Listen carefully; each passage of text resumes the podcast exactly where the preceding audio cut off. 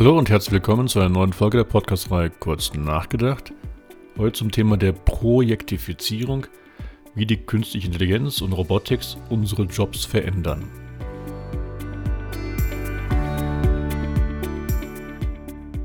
Mein Name ist Markus Düsselkamp und nicht erst seit dem Hype um ChatGPT folgt eine große Diskussion darüber, welche Berufszweige immer mehr toxisch werden, also welche Berufszweige wir zukünftig gar nicht mehr selbst mit Menschen besetzen werden, sondern mit Robotern und Computern.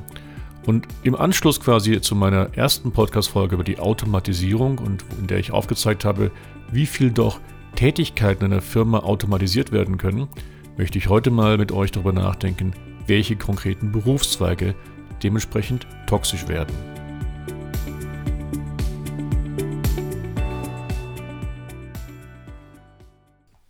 So, wir beobachten ja zurzeit einen ziemlichen Hype um diese künstliche Intelligenz-Software namens ChatGPT oder GPT von der Firma OpenAI oder OpenAI.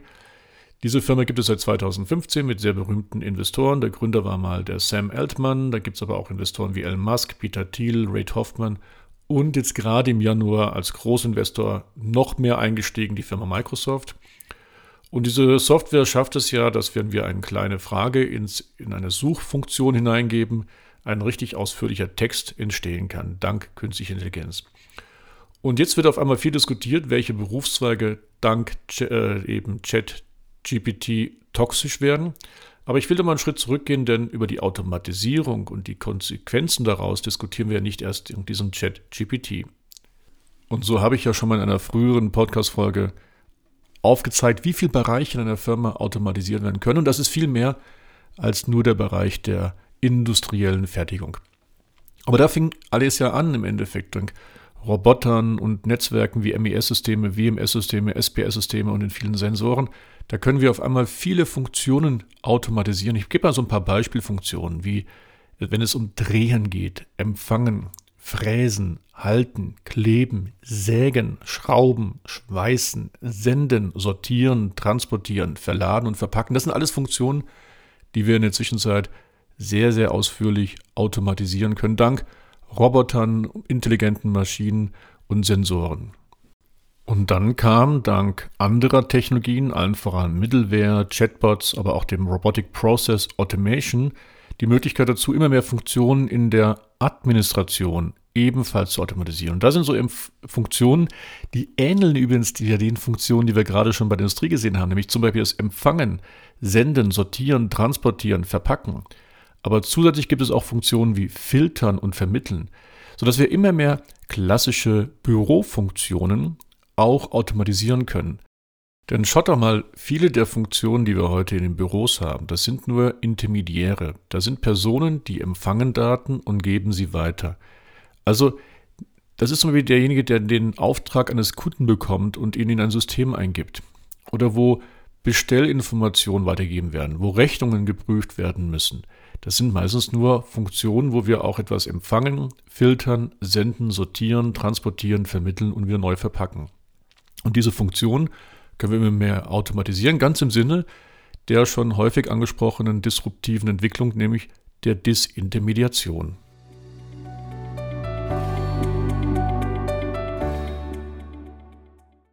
Was uns dieser Hype um das Chat GPT nun aufzeigt, ist, dass wir immer mehr aber auch Expertenfunktionen automatisieren können.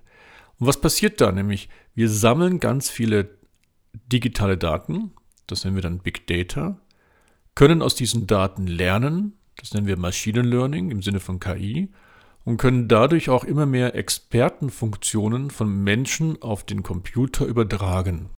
Und solche Expertenfunktionen, das sind zum Beispiel das Analysieren von Daten, aber auch das Beraten, Dozieren, Finden, Entwickeln, Informieren, Programmieren, Recherchen durchführen, Texten, Schreiben und Therapien. Also alles Funktionen, die wir bisher besonders mit Experten, menschlichen Experten verbinden und weniger mit Computern und auch ganz anders sind als die klassischen Sachbearbeiterjobs, die wir schon dank RPA in der Administration automatisiert haben.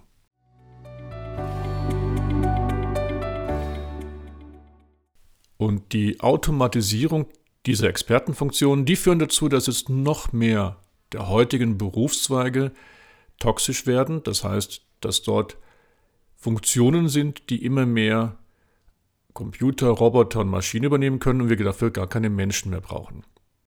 Wir kennen dieses Dilemma ja schon seit Jahrzehnten in der Industrie.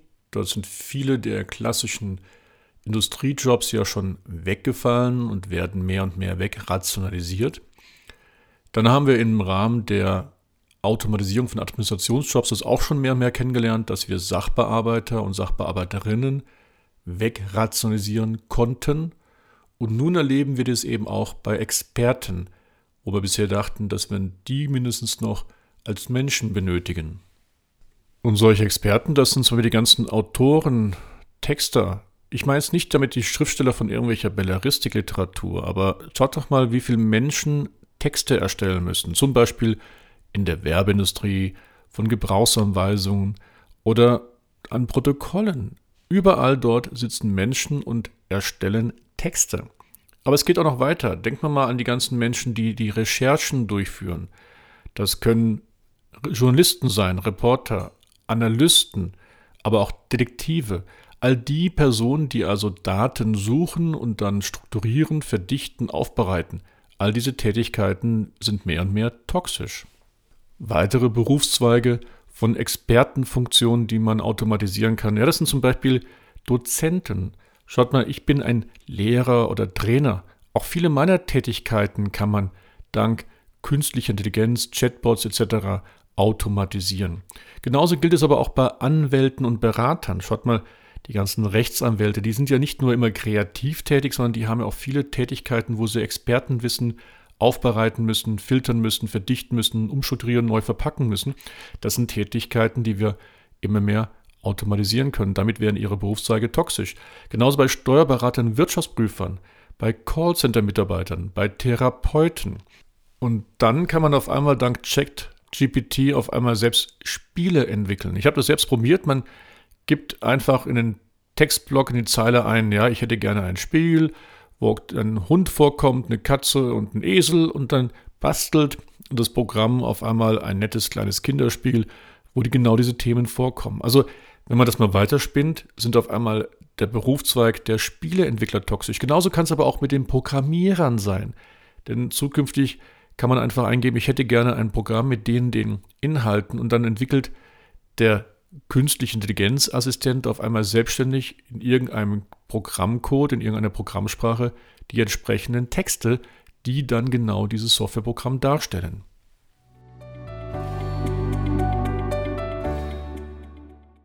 Tja, und da stellt sich natürlich jetzt die Frage, ja, was machen dann die Menschen zukünftig noch, wenn all diese Berufszweige toxisch werden? Und wir kommen jetzt dann endlich zu dem eigentlichen Titel dieser Podcast-Folge, denn der heißt ja Projektifizierung und erst dann kommt der Untertitel, wie KI und Robotics unsere Jobs verändern. Und diesen Begriff der Projektifizierung, den verwende ich ja schon seit einiger Zeit. Zuerst in meinem Buch Digital Transformation Manager und dann zuletzt bei meinem vorletzten Buch Digital Leaders im Gabal Verlag. Und naja, Projektifizierung, das heißt erstmal, die Aufgaben der dann noch vorhandenen Mitarbeiter verlagern sich immer mehr auf die Umsetzung von Projekten.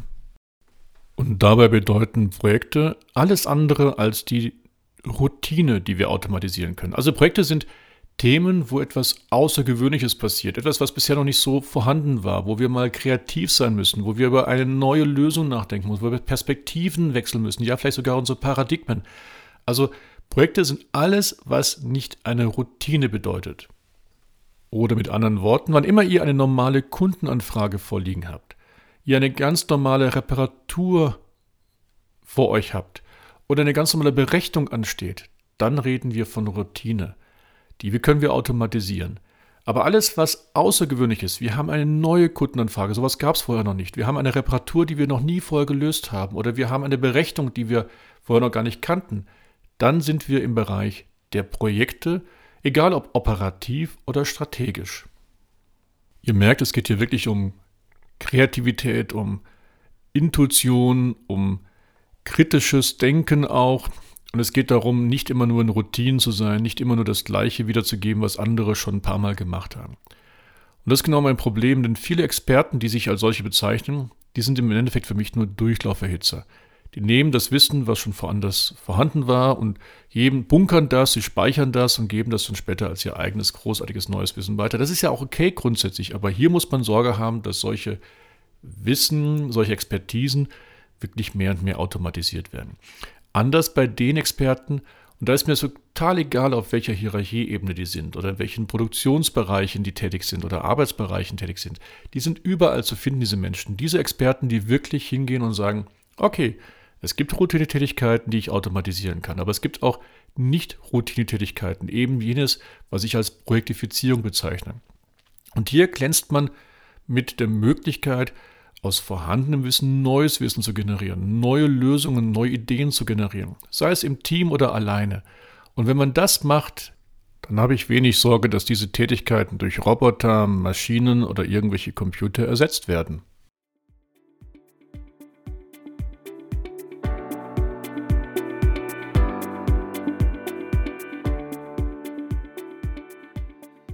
Projektifizierung bedeutet also, dass wir die Zeit, die wir bisher sehr stark für Routinetätigkeiten verwendet haben, und das gilt übrigens auch für Top-Manager, auch die haben sehr viele Routinetätigkeiten, dass wir diese Zeit zukünftig viel mehr für konstruktive, kreative und kooperative Projekten verwenden sollten. Das geht aber nur, wenn die Menschen dazu aber auch die Fähigkeit, die Bereitschaft und die Erlaubnis überhaupt haben, kreativ zu sein. Und darüber werde ich in einer der nächsten Podcast-Folgen im Rahmen des Mythos der Kreativität nachdenken. Aber an dieser Stelle möchte ich trotzdem schon mal darauf hinweisen, dass genau hier viele großartige Vordenker die größte Sorge haben beim Thema der Projektifizierung, nämlich dass die Menschen gar nicht dazu bereit sind, diesen Schritt in die Kreativität, konstruktives Denken, kritisches Denken hineinzugehen. Und ich will ja Nummer zwei Autoren zitieren, einmal den Andrew Keen, da hat man gesagt, in der vernetzten Welt des 21. Jahrhunderts haben wir vergessen, wo unser Platz, nämlich der Platz der Menschen ist. Und das ist ein Loch und die Zukunft, unsere Zukunft wird so lange nicht funktionieren, solange wir dieses Loch nicht erfüllen. Und der Dove Sedman hat mal gesagt, Computer sind unser Zweitgehirn, welches unser Herz, unsere Moral, unsere Vorstellungen überrundet hat. Während die Computer immer schneller werden, scheinen wir selbst im Stillstand zu verharren. Während sie immer mehr Daten über uns erzeugen, werden wir nicht intelligenter, und während sie mehr Macht an sich reißen, laufen Menschen Gefahr, die Kontrolle über unser Leben zu verlieren.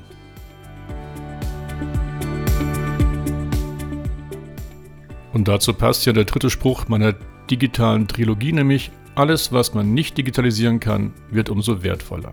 In dem Sinne, denkt mal drüber nach, welche Routinen ihr heute noch habt, die man zukünftig automatisieren kann und wo eure Mehrwerte für die Organisationen sind. In dem Sinne, viel Spaß beim Nachdenken, lieben Gruß, euer Markus.